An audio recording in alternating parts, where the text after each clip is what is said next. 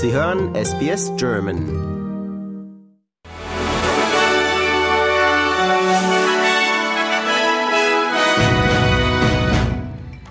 Sie hören den SBS German News Flash an diesem Mittwoch, den 2. August. Mein Name ist Julia Greve.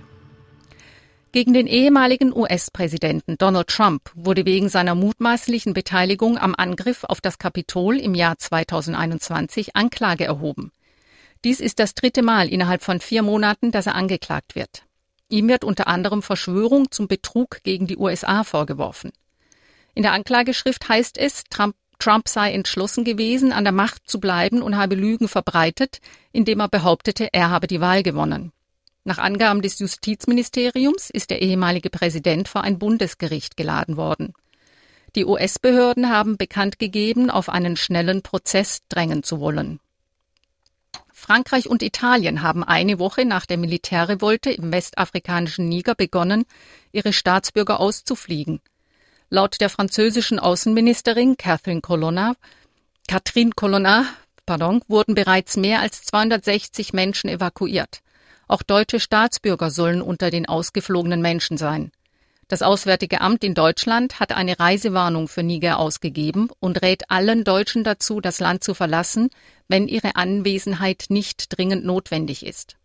Inzwischen hat die Militärregierung Nigers die Grenzen zu fünf Nachbarstaaten wieder geöffnet.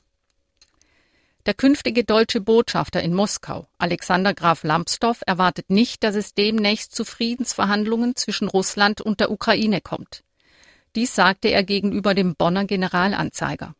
Der bisherige FDP-Politiker gibt nächste Woche sein Bundestagsmandat auf. Mitte August wechselt der 56-Jährige dann nach Russland. Graf Lambsdorff sagte, die Haltung der Bundesregierung sei, dass Russland einen völkerrechtswidrigen Angriffskrieg führe. Das werde im Gespräch mit der russischen Seite diplomatisch, aber auch ganz deutlich vertreten.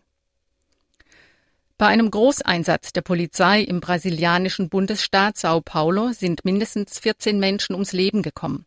Laut brasilianischen Medien ist der Einsatz die Reaktion auf die Ermordung eines Polizisten. Der mutmaßliche Schütze ist bereits festgenommen worden, bestreitet aber laut seines Anwalts die Tat. Menschenrechtsorganisationen und der brasilianische Justizminister Flavio Dino kritisierten die Aktion als unverhältnismäßig. Die Polizei hat den Einsatz am letzten Freitag begonnen. Er soll noch bis zum 28. August andauern. Wohnungsbauministerin Julie Collins hat heute erneut das Gesetz für einen 10 Milliarden Dollar schweren Housing Australia Future Fund vorgelegt. Der erste Versuch, das Gesetz zu verabschieden, war von der Koalition und den Grünen blockiert worden. Ihnen zufolge hatte der Antrag zu wenig Schutz für Mieter geboten.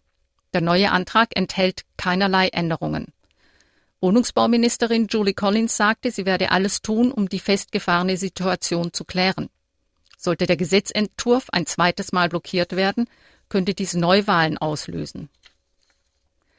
Die Entscheidung des Bundesstaates Victoria, die Commonwealth-Spiele 2026 abzusagen, wird von einem Sonderausschuss des Parlaments untersucht. Ein entsprechender Antrag wurde heute im Oberhaus angenommen. Der Vorsitzenden der viktorianischen Grünen, Samantha Rednam, zufolge braucht es einen Sonderausschuss, da die bestehenden Ausschüsse von der Regierung kontrolliert werden. Die Opposition, Oppositionsvorsitzende Georgie Crozer sagte, das Vertrauen in die Regierung müsse wiederhergestellt werden.